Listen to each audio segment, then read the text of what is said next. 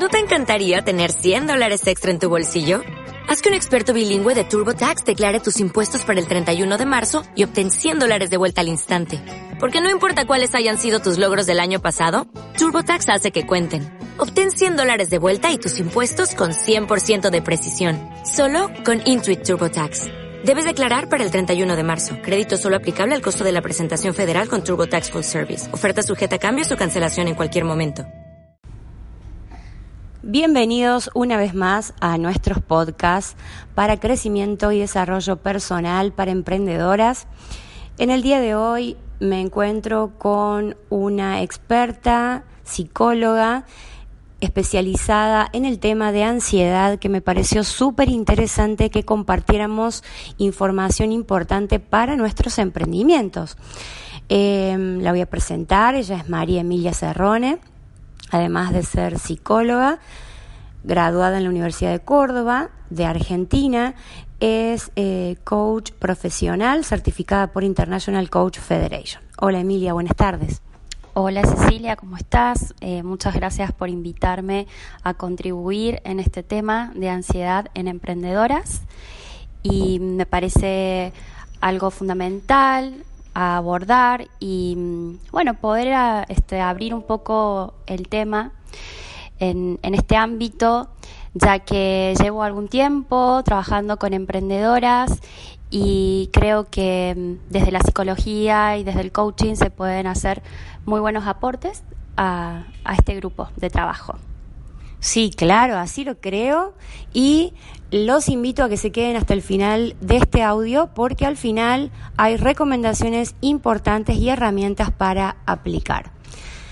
Bueno, para mí el emprendimiento es un estilo de vida más allá del trabajo y donde estamos tenemos emociones, donde nos movemos, las emociones van con nosotros. Pero vamos a empezar por el principio. Eh, ¿Qué entendemos por ansiedad? Sí, la ansiedad es una emoción que se siente cuando estamos ante un peligro que puede ser real o imaginario.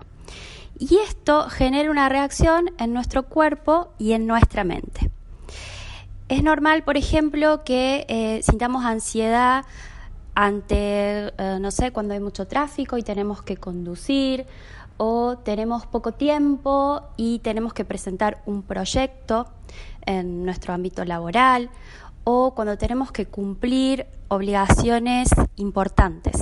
Entonces, eh, la ansiedad desde este punto de vista es adaptativo porque nos prepara ante una situación que puede ser amenazadora o difícil. Pero la ansiedad puede convertirse en patológica cuando estamos permanentemente nerviosos o estamos anticipando peligros que en verdad no son una amenaza verdadera. Y esto puede hacer que vivamos permanentemente preocupados, con pensamientos negativos o un tanto catastróficos cuando eh, la situación no lo amerita. O también lo que sucede es que eh, permanentemente estamos sobreestimando la posibilidad de peligro. Entonces, eh, bueno, la persona entra en alerta y eh, a nivel mental se manifiestan con muchas preocupaciones recurrentes, ¿no? Esto es en el plano mental. También decíamos que se manifiesta la ansiedad en el plano corporal. Y entonces, ¿cómo la detectamos ahí?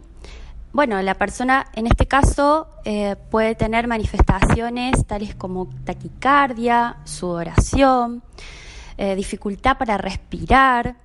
También se manifiesta en alteraciones en el sueño, que puede ser al inicio, al medio o al final. Y eh, también algunas manifestaciones somáticas, como por ejemplo dolor de estómago, dolor de cabeza, contracturas musculares. Por ejemplo, por supuesto que hay que descartar previamente si hay una enfermedad médica, ¿no? Pero estos son los síntomas más comunes a nivel corporal que, eh, bueno, nos, nos indican que puede haber ansiedad. O sea, en el ámbito emprendedor, escuchando a otras mujeres de nuestra comunidad, sí manifiestan que tienen eh, estos síntomas ¿no? muy habituales, la contractura en el cuello, la contractura en la espalda, falta de aire ¿Estas son las maneras en las que mm, se manifiesta la ansiedad en la, comunidad emprendedora? Sí, así es. Bueno, de hecho he estado eh, haciendo algunas investigaciones con este grupo etario, sobre todo con mujeres, y bueno, ellas comentaban que eh, las alteraciones en el sueño, los dolores de cabeza, eh, son eh, las manifestaciones más frecuentes y las contracturas musculares, como te decía, ¿no? Y mm, bueno, entonces uno tiene que investigar, por supuesto, luego el caso a caso para descartar cuestiones médicas, pero son indicadores probables de ansiedad. Entonces, retomando esto de eh, la, manifestación de la ansiedad a nivel mental y corporal, la persona empieza a tener interferencias en su estilo de vida cuando hablamos de ansiedad patológica.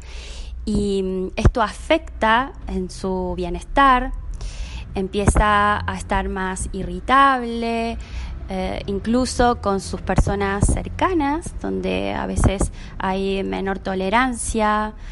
Eh, el, no poder dormir bien hace que tengamos al día siguiente menos atención, menos capacidad para concentrarnos y por ende, digamos, eh, realizar tareas, ¿no? Hay un nivel de fatiga importante.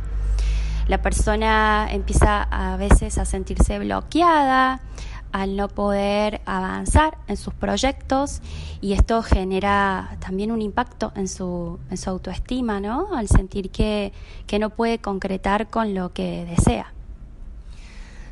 Claro, eso es muy recurrente. Eh, también compartirlo y sentirnos identificadas con todas nuestras oyentes. Y mm, como prometimos al principio del audio, entonces, ¿Qué es lo que podemos hacer o qué recomendaciones o herramientas nos podrías brindar para eh, aminorar estos síntomas o para sobrellevar esta situación en la diaria, teniendo en cuenta que estamos en unos contextos eh, económicos de crisis y que vivimos en unos países en donde la economía es muy inestable y por ahí también eso suele repercutir en eh, nuestros negocios o emprendimientos. Sí, así es, eh, Cecilia. Eh, el contexto influye y mm, hay situaciones de mucha incertidumbre que hay que enfrentarla. Entonces, eh, bueno, esto es una habilidad que el emprendedor o emprendedora necesita desarrollar, ¿no? Aprender a, lidiar con la incertidumbre y, y, bueno, saber qué cosas ayudan y qué no. Creo que lo principal es aceptarla y, bueno, aprender a identificar cuáles son esas, esas anticipaciones negativas o esos pensamientos que quizás eh, están alimentando esa sensación de, de, incertidumbre o de malestar. Es muy importante aprender a observar esos pensamientos y ver cuáles de ellos son realistas y cuáles de ellos quizás eh, sean eh, más del orden de la fantasía, ¿no? Y estén eh, como alimentados por estas ideas catastróficas. Entonces, creo que es muy importante aprender a discriminar, ¿no? Cuáles, de estos pensamientos están ajustados a la realidad y cuáles no, para desarrollar una mirada y una visión, como decía recién, más realista ya que esto va a generar un impacto en eh, nuestras emociones y en lo que hacemos. Es importante, bueno, prestar atención a nuestro diálogo interno, ¿no? Esto desde la psicología eh, cognitivo-conductual se trabaja mucho para desarrollar un, bueno, un autodiálogo más útil eh, a la hora de, de, poder enfrentar nuestro día a día. Y algo que es muy importante resaltar y que yo he escuchado mucho en las, en las investigaciones que he hecho con investigadoras, eh, con emprendedoras, perdón, es que muchas se vuelcan a hábitos nocivos frente a la ansiedad. Por ejemplo, fumar más, comer más eh, o tomar, ¿no? Entonces, aunque esto pueda brindar como una calma a corto plazo, una satisfacción a corto plazo, a largo plazo es un hábito sumamente perjudicial para nuestra salud.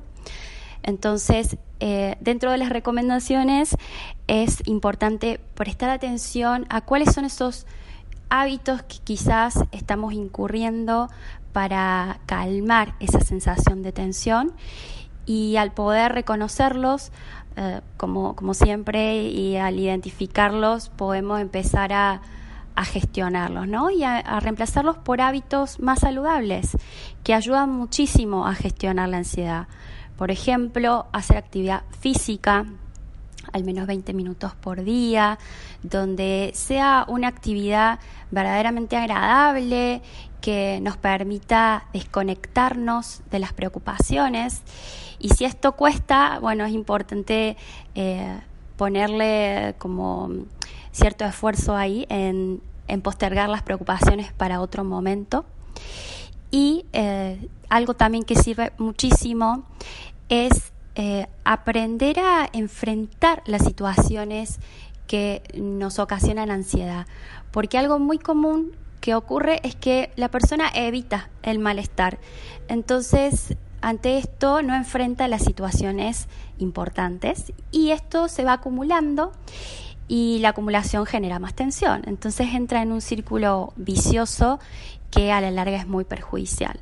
Entonces es importante hacer como listas eh, de situaciones generadoras de ansiedad. Podemos empezar por la que menos genera ansiedad hasta la que genera más e ir enfrentando paso a paso estas situaciones, lo que le va a dar a la emprendedora una sensación de logro y eh, de mayor tranquilidad a largo plazo. Esas son mis recomendaciones principales y por supuesto que eh, si la persona siente que no puede eh, hacer esto por sí misma, es importante que acuda a un profesional para que realice una valoración adecuada en cada caso y pueda diseñar un tratamiento ajustado a sus necesidades. ¿no? Bueno, en mi caso yo vengo trabajando eh, en el ámbito privado, en mi consulta clínica, con este tipo de problemáticas y eh, también a través de círculos de emprendedoras donde estamos trabajando todos estos temas. Eh, Emilia, para antes de cerrar, quería hacer una breve síntesis entonces de las recomendaciones. ¿Lo hacemos juntas? Eh, la primera, entonces, tener un registro más claro de cuáles son mis pensamientos, cuáles son los que me están generando ansiedad y si tiene una correlación con la realidad directa o si está magnificado ese pensamiento. ¿Es así? Así es. El otro es tener en cuenta qué hábitos nocivos, si hay alguna que he desarrollado de manera sustancial, por ejemplo, fumar más, comer de más, eh, empezar a ingerir alcohol en forma desmedida o también a tener relaciones que por ahí no me hacen tan bien. Eh, y el otro, para resumir, Bien, primero entonces identificar estos hábitos para eh, aceptarlos, ¿no? reconocerlos y reemplazarlos por hábitos más saludables como la actividad física, eh, la meditación también ayuda, el postergar las preocupaciones para otro momento y no estar todo el día en la mente, estar más presentes y atentos en lo que está ocurriendo en el aquí y en el ahora y eh, como dejar de anticiparnos permanentemente y de manera negativa, ¿no? para mm, bueno, ser más conscientes y aprender a tener una mirada más realista como estabas describiendo recién. Y esto nos va a permitir el tema de eh, gestionar nuestra ansiedad en la diaria, seguramente mejorar nuestra calidad de vida y, eh, bueno, mejorar también, esto va a repercutir sin duda en nuestro emprendimiento, en nuestro negocio. Así es, al aprender a gestionar la ansiedad vamos a poder eh, desbloquearnos y avanzar más en nuestros proyectos y concretar las tareas pendientes, que es algo que, que es sumamente necesario para crecer y tener un mayor desarrollo laboral. Seguramente con mayor tranquilidad y eh, afectando también favorablemente a nuestra creatividad y a la toma de decisiones. Emilia, entonces te agradezco muchísimo por este gran aporte que has hecho a la comunidad emprendedora de mujeres que nos siguen en, los canales y me gustaría que nos dejes tus redes sociales para seguirte. Así es. Bueno, eh, gracias por la invitación nuevamente.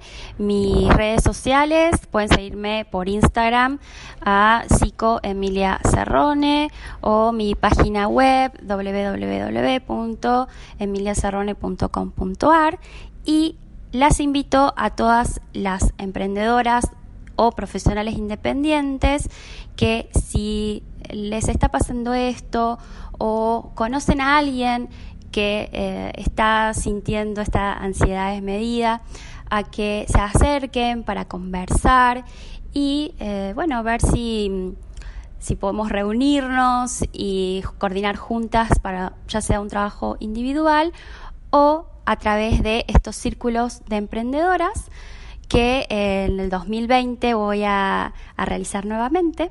Voy a... Mm, a realizar una segunda edición de un programa que se llama Productivamente, desbloquéate, avanza y concreta lo que necesitas. Así que todavía no tenemos fecha, pero seguramente va a ser en breve. Así que todas las interesadas pueden contactarme para mayor información.